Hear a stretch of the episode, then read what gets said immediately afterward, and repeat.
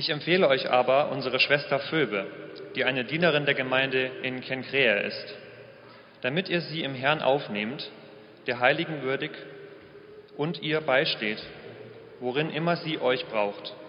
Denn auch sie ist vielen ein Beistand gewesen, auch mir selbst.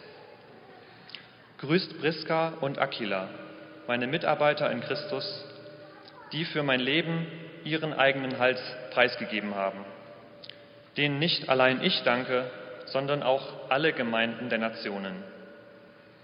Und die Gemeinde in ihrem Haus.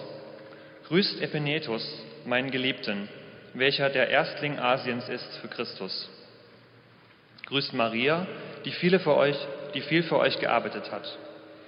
Grüßt Andronikus und Junias, meine Verwandten und meine Mitgefangenen, die unter den Aposteln ausgezeichnet sind, die schon vor mir in Christus waren. Grüßt Ampliatus, meinen Geliebten im Herrn. Grüßt Urbanus, unsere Mitarbeiter in Christus, und Stachis, meinen Geliebten. Grüßt Apelles, den Bewährten in Christus. Grüßt die vom Haus des Aristobul. Grüßt Heredion, meinen Verwandten. Grüßt die vom Haus des Narzissus, die im Herrn sind. Grüßt Trifäna und Trifosa, die im Herrn arbeiten. Grüßt Persis, die Geliebte, die viel gearbeitet hat im Herrn. Grüßt Rufus, den Auserwählten im Herrn und seine und meine Mutter. Grüßt Asynkritus, Phlegon, Hermes, Patrobas, Hermas und die Brüder bei ihnen. Grüßt Philologus und Julia, Nereus und seine Schwester und Olympas und alle Heiligen bei ihnen. Grüßt einander mit heiligem Kuss. Es grüßen euch alle Gemeinden des Christus. Ich möchte noch beten mit uns. Herr, danke, dass wir uns hier heute versammeln dürfen und dass wir in deinem Namen Gottesdienst feiern dürfen und mehr über dich erfahren dürfen. Danke, dass du für jede und jeden von uns da bist und uns liebst, egal ob oder wie lange wir schon mit dir unterwegs sind. Ich bitte dich um deinen Segen für die Predigt von André, dass wir deine Worte, dass deine Worte unsere Herzen berühren. Amen. Danke, Stefan. Saubere Arbeit. Der Text hat nichts mit der Predigt zu tun. Ich wollte einfach nur, dass er ein paar Zungenbrecher hat. Ähm, nein, der hat was mit der Predigt zu tun. Wir werden gleich herausfinden, was. Was kommt dir als erstes in den Sinn, wenn du das Wort Kirche hörst? Was ist das Erste, woran du denkst, wenn du das Wort Kirche hörst? Ich habe vor fünf Jahren mit ein paar Freunden, guten Freunden, diese Kirche angefangen zu gründen, das Leipzig-Projekt. Äh, wir haben bei Null angefangen, da gab es nichts. Wir hatten also ein weißes Blatt und wir konnten von vorne anfangen. Und das war ein spannendes Abenteuer. Aber als wir in der Vorbereitungsphase waren, haben ganz viele Freunde und Kollegen und alles Mögliche, die man so trifft, ähm, gefragt, also tausend Fragen gehabt dazu, weil die sich nicht vorstellen könnten, was das bedeutet. Und die meisten Fragen waren gleich. Am meisten haben die Leute gefragt, und habt ihr schon ein Gebäude? Wisst ihr schon, wo ihr euch trefft? Wie werden denn eure Gottesdienste aussehen? Was für Angebote, welche Programme habt ihr geplant? Solche Fragen. Und das offenbart etwas darüber, was die Leute denken, was Kirche ist. Und vielleicht ist diese Frage für dich völlig belanglos, weil du sagst, naja, ich habe mit Kirche nichts am Hut und ich will damit auch nichts am Hut haben. Vielleicht hast du auch einfach schlechte Erfahrungen mit Kirche. Das tut mir sehr leid und ich kann das sehr gut verstehen. Als ich aufgewachsen bin, waren wir sehr, sehr selten in der Kirche. Ich bin nicht christlich aufgewachsen. Aber wenn wir in der Kirche waren, ähm, mal zu Weihnachten oder so, fand ich es schrecklich. Das war ein, ein kalter Haufen Snobs. Leute in einem elitären Kreis, mit dem ich nichts zu tun hatte. Das war überhaupt nicht meine Welt. Äh, wie Chesterton sagt, äh, ein, ein äh, christlicher Denker aus dem letzten Jahrhundert, der hat, der hat mal schön gesagt, das beste Argument gegen das Christentum sind die Christen. Äh, wir sind häufig der Grund, warum Leute damit nichts anfangen können, was wir eigentlich glauben. Doch auch doch auch wenn das alles so sein mag, müssen wir uns, wenn wir uns ehrlich damit auseinandersetzen wollen, was der christliche Glaube ist. Also wenn du jetzt hier bist und sagst, ich, mich interessiert einfach mal zu hören, was ist der christliche Glaube und, und, und das, das, das wirklich mal ehrlich zu untersuchen. Was hat es damit auf sich? Warum glauben das so viele Menschen auf diesem Planeten? Dann müssen wir uns auch mit der Kirche auseinandersetzen. Da kommen wir nicht drum herum, irgendwie auch über die Kirche nachzudenken. Schließlich ist die Kirche die eigene Idee von Jesus gewesen. Also was war seine Idee dabei? Was war seine Idee dabei? An was, an was denkt Jesus, wenn er das Wort Kirche hört? Im Neuen Testament gibt es dieses Wort Allelon im Griechischen. Das kommt unheimlich häufig vor. Über 50 Mal wird damit in irgendeiner Weise die Kirche beschrieben. Oder besser gesagt, das, was die Kirche ausmacht. Das Wort bedeutet einander. Einander. Das kommt andauernd vor. Zum Beispiel Seid herzlich zueinander im Römerbrief oder nehmt einander an oder wartet aufeinander im 1. Korinther. Sorgt füreinander, dient einander, tragt einander die Last, ertragt einander, vergebt einander. Ah, diese ganzen Einanders, über 50 Mal. Das ist das, wie die Kirche am häufigsten beschrieben wird oder das, was die Kirche eigentlich ist und was sie macht, ist ein Einander. Und Jesus fasst diese 50 Einanders zusammen, wenn er sagt im Johannes Evangelium Kapitel 13. Ein neues Gebot gebe ich euch, dass ihr euch untereinander liebt, wie ich euch geliebt habe, damit auch ihr einander lieb habt. Daran wird jedermann erkennen, dass ihr meine Jünger seid, wenn ihr Liebe untereinander habt. Daran denkt Jesus, wenn er an die Kirche denkt, an Liebe untereinander. Jesus denkt, nicht an ein Gebäude, eine Institution, Machtstrukturen, Gottesdienstform. Das ist alles nicht das, was ihm zuerst in den Kopf kommt, sondern er denkt an Gemeinschaft. Echte Gemeinschaft. Eine echte Gemeinschaft voller Liebe füreinander. Und darum geht es heute. Wir gehen gerade durch die DNA, die Kernwerte vom Leipzig-Projekt und wir sind, ihr seht das auf der letzten Seite vom Programmheft, da ist die ganze Vision des Leipzig-Projekts aufgeschrieben. Und wir sind jetzt gerade bei dem Wert echte Gemeinschaft. Und ich habe drei einfache Punkte. Echte Gemeinschaft in Rom, echte Gemeinschaft in Christus und echte Gemeinschaft in der Kirche heute. Echte Gemeinschaft in Rom. Wir sehen in unserem Text genau so eine Gemeinschaft. So eine Liebe untereinander, von der ich gerade gesprochen habe. Und wir sehen sie praktisch. Paulus lehrt hier nicht. Der Apostel an diesem Punkt ist nicht dabei, uns irgendwas zu erklären, sondern er liebt einfach seine Geschwister. Und deswegen fand ich diesen Text ähm, sehr interessant und, und, spannend für dieses Thema. Vielleicht wunderst du dich, vielleicht denkst du, das ist ja der langweiligste Text, den ich je gehört habe. Der ist so nichtssagend, wie kann man darüber eine Predigt halten? Das sind nur Grüße, das ist nur HDL. So, früher, ich weiß nicht, ob du MSN, Messenger hattest oder ICQ, ob du alt genug dafür bist, keine Ahnung. Aber früher HDL, HDGDL oder wie auch immer das alles hieß. Äh, ist das alles, was der Apostel hier macht? Einfach nur, liebe Grüße Leute, hab euch alle lieb?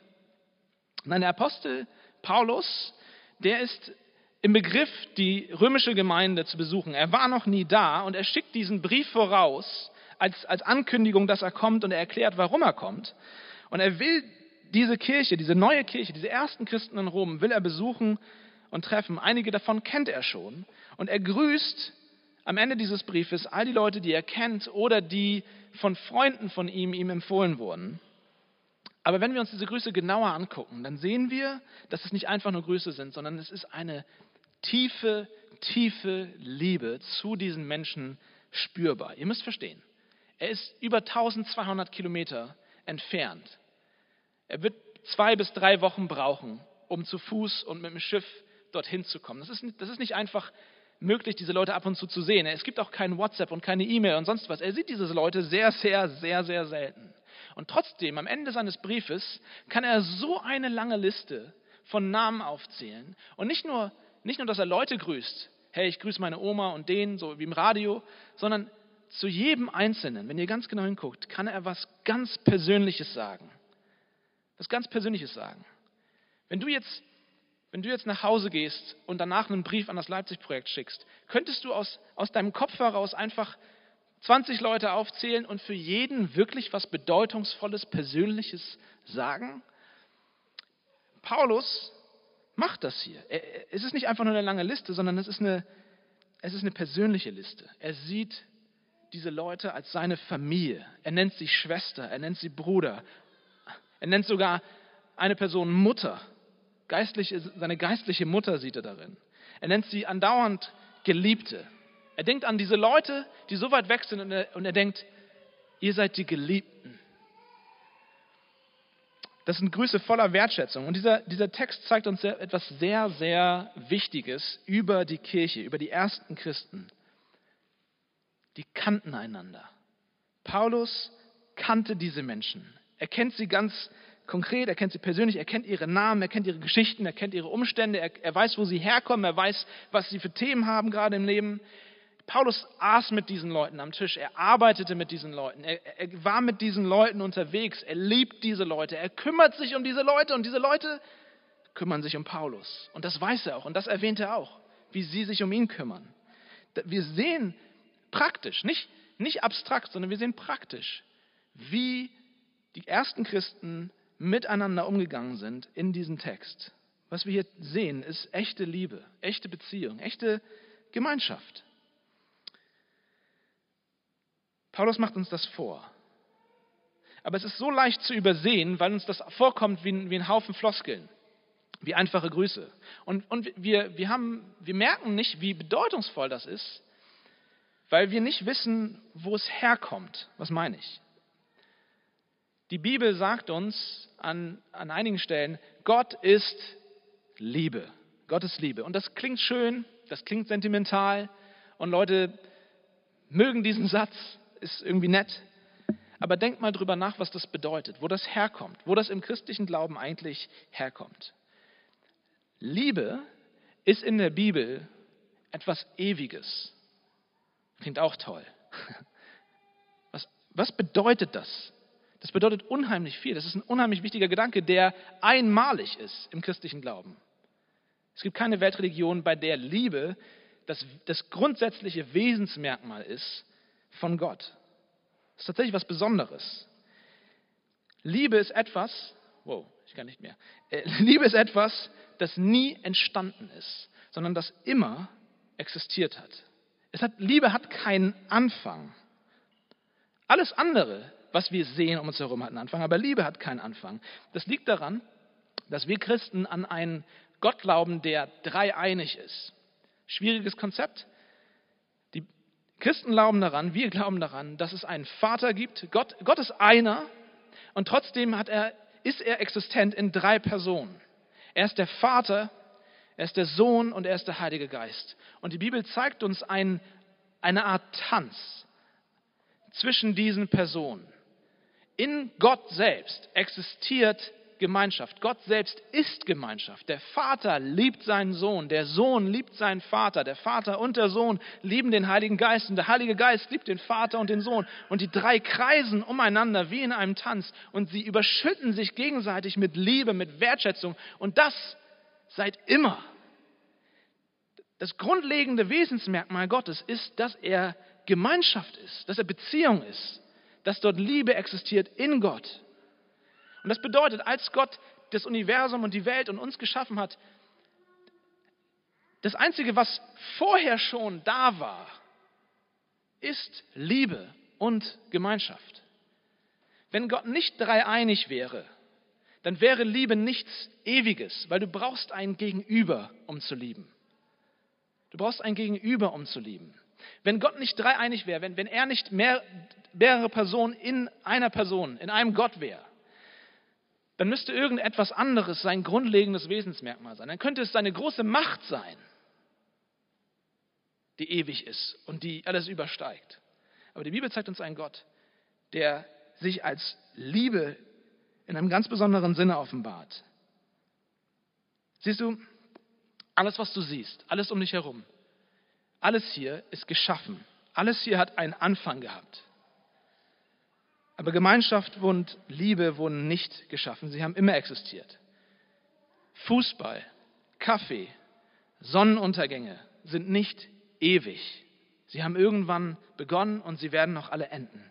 Niemand von uns hier sitzt an einem ewigen Lagerfeuer. Aber wenn du diese Dinge mit anderen tust, wenn du diese Dinge in Gemeinschaft tust, wenn du ein Fußballspiel mit deinen Freunden guckst, wenn du einen Kaffee mit jemandem zusammentrinkst und ihn fragst, wie es ihm geht, wenn du mit deinen Freunden am Sonnenuntergang sitzt und das bewunderst, was du siehst, wenn du an einem Lagerfeuer sitzt mit deinen besten Kumpels, dann nimmst du an etwas teil, was es immer schon gab, etwas, das ewig ist. Gott hat in Ewigkeit in Gemeinschaft gelebt Und die Bibel sagt im 1. Mose ganz am Anfang, dass er uns in seinem Bild gemacht hat. 1. Mose 26. Lasst uns Menschen machen, ein Bild, das uns gleich sei. Als Gott uns gemacht hat, ganz spannend, da, da, da, da heißt es im Schöpfungsbericht, dass er alles gut fand, was er gemacht hat. Gott bewertet seine Schöpfung. Er, er, er schafft die Tiere und die Bäume und all das. Und jedes Mal sagt er, es ist gut. Das ist gut. Das ist gut. Das ist der Refrain im, Schöpfungsbericht. Aber dann, wenn er zum Menschen kommt und der erste Mensch ganz alleine ist, Adam ist ganz alleine, ist das einzige Mal, wo Gott sagt, es ist nicht gut, dass der Mensch alleine sei. Nicht, weil Gott hier einen Fehler gemacht hätte, oh, ich habe was nicht Gutes geschaffen, sondern weil der Mensch im Ebenbild Gottes gemacht ist. Weil, weil Gott dem Menschen sich selbst nachempfunden hat, ist der Mensch ein Gemeinschaftswesen. Keiner von uns kann Einsamkeit ertragen. Einsamkeit ist das schlimmste Erlebnis, was wir haben können, wenn du wirklich, wirklich einsam bist. Es ist nicht gut, dass der Mensch alleine ist, weil wir sind geschaffen für Gemeinschaft. Und das sehen wir ganz praktisch im Römerbrief 4 in dieser Stelle, was die Auswirkungen davon sind. Aber lasst mich das nochmal zusammenfassen. Liebe und Gemeinschaft sind nichts Geschaffenes. Aber wir, du und ich, wir alle sind geschaffen für Gemeinschaft. Die Kirche, die an, an die Jesus gedacht hat, als er sie gründete, ist eine Kirche, in der Menschen genau das erleben. Echte Gemeinschaft. Und das führt mich zum zweiten Punkt. Echte Gemeinschaft in Christus. Diese Gemeinschaft, die wir hier sehen, ist nicht nur innig, sondern sie bricht auch Grenzen. Diese Gemeinschaft ist nicht nur intim, sondern sie ist auch kraftvoll. Sie ist kraftvoll. Was meine ich? Wenn du genau hinguckst und diese Liste genau anguckst, dann siehst du, dass hier ganz viele kulturelle und soziale Normen aus der Gesellschaft damals einfach gebrochen werden. Guck dir an, wie die, wie, wie, wie die Geschlechter hier nicht in der Hierarchie sich, sich, sich wiederfinden, sondern Paulus wie selbstverständlich all diese Frauen aufzählt und sagt, die müsst ihr ehren. Das ist jemand, der richtig wichtige Arbeit im Reich Gottes, in der Kirche Gottes äh, ausübt. Wie viele Frauen hier erwähnt werden. Und das ist völlig normal für Paulus. Das ist für uns vielleicht nichts Besonderes, aber vor 2000 Jahren in der Gesellschaft, in der Paulus gelebt hat, war das ein Bruch mit den Normen der Zeit. Frauen hatten nicht viel auszurichten und nicht viel zu sagen. Aber für Paulus sind es seine Schwestern, die ebenfalls einen, einen Beitrag zum Reich Gottes leisten und er ehrt das völlig selbstverständlich. Da ist Phoebe eine Diakonin, also eine Leiterin in der Gemeinde. Das ist eine ganz spannende Geschichte. Dann sind da verschiedene Nationalitäten. Wenn ihr die Namen untersuchen würdet, würdet ihr sehen, dass das griechische Namen sind, afrikanische Namen, jüdische Namen. Das sind Leute, die sonst eigentlich getrennt sind, segmentiert sind in der Gesellschaft, die nichts miteinander zu tun haben. Die einen gehen in den Tempel, die anderen in den. Jede Nationalität hat seinen eigenen Gott und sein eigenes Leben und die interagieren vielleicht für Handel, aber das war's. Aber in der Kirche, in dieser Gemeinschaft kommen die alle zusammen und sind Brüder und Schwestern. Und dann siehst du hier verschiedene soziale Schichten. Einige Namen in dieser Liste sind Sklavennamen. Namen, die man Sklaven gegeben hat. Andere Namen sind, sind, sind offensichtlich Leute, die irgendwie einen hohen Stand haben in der Gesellschaft. Aber egal in welcher Schicht, in welcher sozialen Schicht sie sind, sie sind alle eins in dieser Gemeinschaft. Die, die, die, stellt euch vor, dass in unserem Gottesdienst jemand aus der Partei Die Linke und ein AfDler sitzen. Und dass die, wenn die sich im Gottesdienst sehen, aufeinander zugehen, sich umarmen und sich Gottes Segen wünschen und sagen, Bruder, Schwester, ich freue mich, dich zu sehen. Stellt euch das mal vor. Was für ein Aufschrei es geben würde. Von links und von rechts. Wir würden von allen Seiten auf den Deckel bekommen. Und doch ist es genau die Kraft der Gemeinschaft der ersten Christen gewesen. Können wir das heute noch erwarten? dass in der Kirche Leute zusammenkommen, die eigentlich nicht zusammenpassen, weil es etwas gibt, was sie zusammenbringt in einer Weise, die, die diese Welt nicht versteht.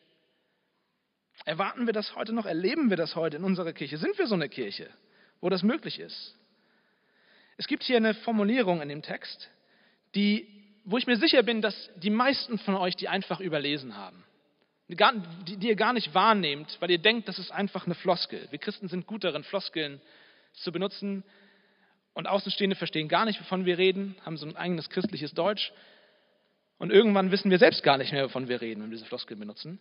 Und wir denken daher beim Bibellesen, dass das auch Floskeln sind, die Paulus als Lückenfüller hier reinbringt. Aber diese, diese Formulierung ist keine Floskel. Andauernd sagt Paulus in diesem Text, in Christus, im Herrn. Nehmt Phoebe an im Herrn. Mein Bruder in Christus. Die und die Person in Christus. Seht ihr das in dem Text? Habt ihr das gehört? Das ist keine Floskel. Eigentlich müssen wir das lesen und denken beim, beim Lesen, was in aller Welt meint Paulus damit? Was bedeutet das überhaupt? Die Römer sollen Phoebe aufnehmen im Herrn. Paulus benutzt diese Formulierung fortwährend, nicht nur hier, sondern auch in allen seinen anderen Briefen, um uns ständig daran zu erinnern, was das Fundament ist für diese Art von Gemeinschaft. Woher das überhaupt kommt, was die Grundlage dafür ist. Versteht ihr? Wir, die Kirche, wir sind keine lose Gruppe von, von Leuten, die zufälligerweise ähnliche Interessen haben. Wir sind kein Golfclub, der sich sonntags trifft sondern die Kirche, die Kirche ist etwas, wo alle miteinander verbunden sind in einer Weise, die übernatürlich ist. In Christus bedeutet, das ist eine Formulierung, die uns, die uns ganz häufig im Neuen Testament äh, gesagt wird und sie ist unheimlich voll an Bedeutung. Aber kurz gesagt bedeutet das einfach, wenn du in Christus bist, wenn du in dem Herrn bist, dann sieht Gott der Vater, Gott der Vater, wenn er dich anschaut, sieht er nicht dich und all deine Fehler und all deine Macken und alles, was du versemmelt hast. Gott der Vater sieht nicht dich, sondern er sieht seinen Sohn, denn du bist in Christus. Du bist in seinem Sohn. Jesus ist gekommen, um für dich zu sterben. Wir sagen das ganz häufig hier. Jesus starb für uns. Aber in Christus erinnert uns an etwas, was noch tiefer geht. Jesus ist nicht nur gestorben für uns, sondern als er gestorben ist für uns, sind wir gestorben in ihm und wieder auferstanden. Völlig verrückter Gedanke, ich weiß. Aber es bedeutet, dass Jesus uns mitnimmt ins Grab und dann ins neue Leben. Du, wenn Gott dich anschaut, dann sieht er nicht dich, sondern er sieht das, was sein Sohn für dich getan hat. Und das ist das Verrückte, Leute. Das, das müsst ihr euch auf der Zunge zergehen lassen. Dieser Gott, der immer schon Gemeinschaft war, der nichts anderes kennt als ein Überschütten, gegenseitiges Überschütten mit Liebe und Zuneigung. Dieser Gott, der noch nie, noch nie, niemals einsam war. Gott kennt keine Einsamkeit. Dieser Gott hat in Jesus Christus diese Gemeinschaft verlassen. Jesus ist aus dem Himmel auf diese Erde gekommen, hat seinen Vater hinter sich gelassen. Am Kreuz ruft er, mein Gott, mein Gott, warum hast du mich verlassen? Er verlässt diese ewige Gemeinschaft, diese ewige Liebe. Warum? Damit du, du und ich, Teil dieser Gemeinschaft werden können. Damit er, wenn er aufersteht, ja, er, am Kreuz ruft er, mein Gott, mein Gott, warum hast du mich verlassen? Damit er in der Auferstehung uns mit sich, in ihm, wieder mitnehmen kann zum Vater und sagen kann, die gehören jetzt auch zur Familie. Gott lädt uns ein in diesen Tanz, in diese Gemeinschaft, die er seit Ewigkeit genießt. Das ist der Grund, warum er dich geschaffen hat, für diese Gemeinschaft. Es ist so abgefahren, so verrückt. In Christus bist du Teil der Familie Gottes. Und in dem Moment, wo du in Christus bist, bist du mit Gott verbunden und deswegen automatisch mit all deinen Brüdern und Schwestern. Leute, die komplett anders sind als du, die nichts mit dir zu tun haben. Egal wie anders sie sind, egal wie beknackt sie sind aus deiner Sicht, egal wie wenig du mit ihnen zu tun hättest sonst. In Christus sind es jetzt deine Brüder und Schwestern und deine Mutter und dein Vater und all diese Sachen. Und das ist was Großartiges, Leute. Als jemand, der nicht unbedingt die besten Familienverhältnisse hatte, als ich aufgewachsen bin. Ich habe keinerlei, null Beziehung zu meinem Vater. Ist das eine wunderbare Nachricht. Gott hat mir nicht nur meine irdische Familie gegeben, meine, meine, meine Geburtsfamilie, sondern Gott hat mir in Christus eine neue Familie geschenkt. Ich habe hier meine Brüder und Schwestern sitzen. Eine Familie, in der, in der Liebe das, der treibende Gedanke, die treibende Motivation ist. Und wenn du eine super Familie hast, dann freue ich mich für dich. Aber dann hat Gott dir eine, eine andere Familie geschenkt, die noch da, dazukommt. Wie, wie, wie reich bist du dann als Christ? In Christus ist die ständige Erinnerung daran, dieses Wort in Christus, ist die ständige Erinnerung daran, dass keiner von uns, egal wie gut du bist oder egal wie, für, für wie gut du dich hältst, keiner von uns hat diese Gemeinschaft, hat diese Beziehung mit Gott, weil er so toll ist oder weil Gott so beeindruckt ist von dir. Viele Leute denken, das wäre der christliche Glaube, dass wir uns anstrengen und dass wir gute Menschen sind und da, deswegen nimmt Gott uns an und deswegen sagt Gott, ich habe dich gern. Nein, in Christus ist die ständige Erinnerung daran, dass keiner von uns einfach in sich selber gut genug ist, um zu Gott zu gehören. Außerhalb von Jesus kann niemand Teil dieser Familie werden. Aber gleichzeitig, und das ist das Verrückte, das, das ist das Evangelium. Jeder, egal wie schlecht, egal wie komisch, jeder der an Christus glaubt, kann in Christus Teil dieser Familie werden. Kann in Christus Teil dieser Gemeinschaft werden, die Gott seit Ewigkeit genießt. Und das ist unheimlich schwer für uns zu schlucken. Das, das, das kapieren wir nicht. Es gab dieses Bild äh, vom Abendmahl in 1573 von Paolo Veronese in, in Venedig. Das ist ein, das größte Leinwandbild gewesen seiner Zeit. Unheimlich schickes Teil. Gibt es immer noch. Und er hat das gemalt und er hat das letzte Abend, das Abendmahl gemalt von, von Jesus. Und er hat ein Bild gemalt, wo all die komischen Leute drauf sind, die Jesus an den Tisch einlädt. Natürlich hat er das Abendmahl gefeiert mit seinen Jüngern, aber Paolo hat quasi das anders interpretiert und einfach gesagt, er, er hat all die Leute eingeladen an diesen Tisch, an das Abendmahl, für die Jesus gestorben ist. All die kaputten Leute, mit denen keiner was zu tun haben will. Weil er sich dachte, naja, darum geht es doch eigentlich im christlichen Glauben, dass Gott uns an den Tisch seines Vaters einlädt. Alle von uns, egal was wir getan haben oder was wir nicht getan haben, alle von uns werden eingeladen, in ihm Teil dieser Familie zu werden. Und er hat richtig Ärger bekommen dafür. Er wurde fast vor die Inquisition gebracht. Es gab so ein, so ein Vorinquisitionsgespräch und es wurde ihm gesagt, wenn du das Bild nicht änderst, wenn du nicht irgendwas machst, dann wird es ernst mit dir, mein Freund. Und sie haben Folgendes gesagt, folgendes Zitat gab es in dieser Vorinquisition, finde ich sehr schön. Da wurde er gefragt, ob es ihm schicklich scheine, beim letzten Mal des Herrn Narren, betrunkene Deutsche, die Italiener mochten uns nicht, Narren, betrunkene Deutsche, Zwerge und ähnliche Scheußlichkeiten zu malen. ja, so sind wir halt, wie Deutschen. Ähm, schön, oder? Die, die, das waren Christen, eigentlich Leute, die das kapiert haben sollen. Aber es ist so leicht, diesen einfachen Punkt über die Gemeinschaft in Christus zu verpassen. Das sind Leute gewesen damals, die dachten, es kann doch nicht sein, dass solche Leute was mit Jesus zu tun haben, dass solche Leute zur Kirche gehören. Und Paolo war nicht blöd, der hat das Problem ganz einfach gelöst. Er hat das Bild einfach umbenannt. An dem Bild hat er nichts geändert, er hat einfach einen anderen Namen gegeben. Er hat gesagt, das ist nicht das Abendmahl, sondern es ist das Gastmahl im Haus des Levi. Da gibt es diese Geschichte in den Evangelien, wo ein Zöllner, also ein Ausgestoßener in der Gesellschaft damals bei den Juden,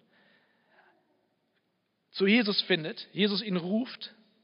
Alle sind erschrocken, wie kann Jesus so einen zu sich rufen? Und dann sagt Jesus, und übrigens, Levi, wir machen heute eine Party bei dir. Und er lädt sich selbst und alle seine Freunde zu Levi nach Hause ein. Und dort steht in der Geschichte, dass dort alle Sünder und Ausgestoßenen an diesem Tisch saßen. Und Paul hat gesagt, hey, das steht in der Bibel, also darf ich das malen. Und dann konnte keiner mehr was sagen. Damit konnte keiner mehr irgendwie das, das anzweifeln. Und das Spannende ist, einige Jahrhunderte später, eine wahre Geschichte, hat ein, ein Pastor in einer, äh, in einer Predigt in Großbritannien genau über diese Stelle gepredigt, über diese Stelle mit Levi und dem Gastmahl, wo Jesus all diese Leute an seinen Tisch bringt. Und er predigt über diesen Text dieser, dieser Pastor. Und mittendrin, mitten in der Predigt, wo er das sagt, wo er sagt, Gott lädt alle Menschen in Christus ein, Teil dieser Familie zu werden, egal was sie getan haben, egal wer sie sind. Hat es ihn selbst wie ein Schlag getroffen und er hat zum ersten Mal kapiert, warte mal, ich bin gemeint. Ich als Pastor, ich bin gar nicht hier vorne, weil ich so ein toller Kerl bin oder weil ich besonders religiös bin oder weil ich so viel bete oder irgendwas deswegen. Nein, nein, nein. Ich bin genauso wie diese kaputten Leute nur Teil dieser Gemeinschaft. Wegen Christus, wegen dem, was er getan hat, nicht wegen dem, was ich getan habe. Und er hat das auf einmal kapiert. Er selbst ist einer von diesen Sündern. Und diese Veränderung war während der Predigt so krass in ihm, dass in der Versammlung, wahre Geschichte, einer einfach aufstand, mit dem Finger auf ihn zeigte und sagt, der Pfaffe hat sich bekehrt. Und die Leute haben angefangen zu singen. Und dann steht aber in dem Bericht, den ich darüber gelesen habe, dass einige aus der Kirche empört aufgestanden sind und gegangen sind. Weil sie sagten, was ist das denn für ein Pfarrer, der sich hier so mit, mitreißen lässt? Das kann er doch nicht machen. Das ist doch kein, kein ehrfürchtiger Mann.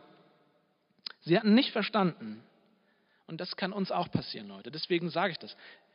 Sie hatten nicht verstanden, was die Grundlage für diese Gemeinschaft ist. Wir sind kein Club der Elite. Wir sind nicht die Besten, die Schlausten oder sonst irgendwas. Sorry. Der Grund, warum wir hier als Gemeinschaft zusammenfinden, ist, weil Christus uns aus freier Gnade in diese Familie einlädt. Egal wer wir sind, durch ihn werden wir verbunden mit dem Vater und durch ihn werden wir automatisch verbunden miteinander. Wer verbunden ist mit Christus, ist auch verbunden mit seinen Geschwistern. Erst wenn wir das kapieren, erst wenn wir das kapieren, das Evangelium, dann können wir echte Gemeinschaft haben. Und das führt mich zum letzten Punkt, echte Gemeinschaft in der Kirche. Was bedeutet das für uns als Leipzig-Projekt, als Kirche im 21. Jahrhundert? Der Bibeltext endet so schön hier mit dem Satz, grüßt einander mit dem heiligen Kuss. Schön, oder? Ich weiß nicht, ich weiß nicht, was für ein Kuss gemeint ist. Ja, die, die Kommentatoren, die Gelehrten, die sind sich nicht einig, genau wie dieser Kuss ausgesehen hat. Gibt es äh, natürlich viele Untersuchungen zu, wie, wie genau man sich damals geküsst hat. Ob es wie heute im Orient ist, so Küsschen, Küsschen auf die Wange, oder wie in Frankreich so ein dezenter Schmatzer auf den Mund, oder wie in Russland. Wir hatten früher mal so Konferenzen in unserer Kirche in Hamburg, wo wir Leute aus, aus, aus Ukraine und aus Russland tatsächlich hatten, die Brüder sind. Und die haben einen begrüßt mit so einem saftigen Schmatzer auf den Mund. So richtig mit Spucke. So, mm. Ich weiß nicht, was für ein Kuss hier gemeint ist. Und ich glaube auch, es ist eigentlich völlig egal. Weil es geht nicht um diese kulturellen Feinheiten. Das ist nicht das, was Paulus hier meint oder was ihm wichtig ist, sondern es geht ihm um ein Prinzip, was dahinter steckt. Ich glaube nicht, dass wir heute uns alle küssen müssen. Ja? Nur, dass ihr es versteht. Keiner ist hier gezwungen, irgendwen zu küssen. Ja? Ich glaube nicht, dass es das, der Punkt ist, sondern es geht um ein Prinzip. Und zwar folgendes. Wenn wir eine Kirche sein wollen, im Geiste Jesu, so wie Jesus sie sich gedacht hat, dann müssen wir alle bereit sein, unsere Brüder und unsere Schwestern näher an uns heranzulassen, als uns das eigentlich lieb ist, als es angenehm ist. Dann müssen wir uns auf die Menschen rechts und links voneinander einlassen. Dann müssen wir uns dann müssen wir bereit sein, diese Leute einzuladen zum Essen bei uns zu Hause, selbst wenn es mal nicht so aufgeräumt ist. Dann müssen wir bereit sein, miteinander durch die schweren Zeiten zu gehen. Wir müssen auch bereit sein, mit Leuten abzuhängen, die uns nichts bringen, die uns keinen kein Vorteil bringen im Leben oder in der Karriere oder was auch immer. Das ist der Grund, warum wir uns nicht nur hier zum Gottesdienst treffen, sondern warum wir uns auch in Kleingruppen treffen, in der Stadt verteilt. Alle zwei Wochen ist kein Gottesdienst hier, sondern da haben wir Gottesdienst in kleineren Gruppen und wir fragen einander, wie geht's dir? Wir reden darüber, was uns bewegt. Wir reden über die Predigt, tauschen aus, was das in uns macht. Wir beten füreinander. Wir, wir nehmen teil an den Problemen, an den Sorgen der anderen. Hier in diesem Raum ist es sehr, sehr, sehr schwer, das einander zu leben. Ich liebe Gottesdienste und nach dem Gottesdienst geht es mir immer besser. Aber wir können das einander, von dem Jesus geträumt hat, als er die Kirche gegründet hat, können wir hier nicht wirklich leben. Ihr, ihr sitzt dort und konsumiert. Ihr hört mir zu. Toll. Das ist super. Aber wir müssen das einander praktisch werden lassen. Es ist nicht einfach abstrakt, sondern Paulus lebt das mit seinen Geschwistern, mit seinen Brüdern und Schwestern.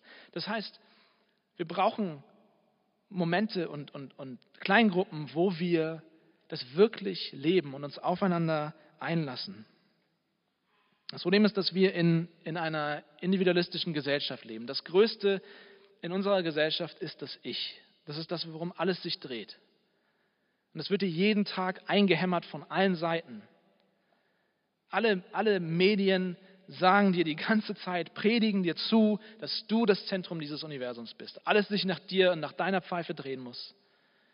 Selbst deine Werbung ist auf deinem Handy auf dich abgestimmt. Und letztendlich ist die Ironie, wir finden uns damit niemals selbst. Aber das Problem ist auch für uns, uns Christen, dass wir sehr davon geprägt sind, wie unsere Gesellschaft drumherum ist und nicht so sehr davon geprägt sind, wie Jesus sich gedacht hat, dass wir sein sollen. Und das führt dazu, du, du kannst als Christ die weltbesten Prediger dieses Planetens einfach als Podcast hören, die viel, viel besser reden können als ich. Und das ist toll, ich habe nichts dagegen. Ja?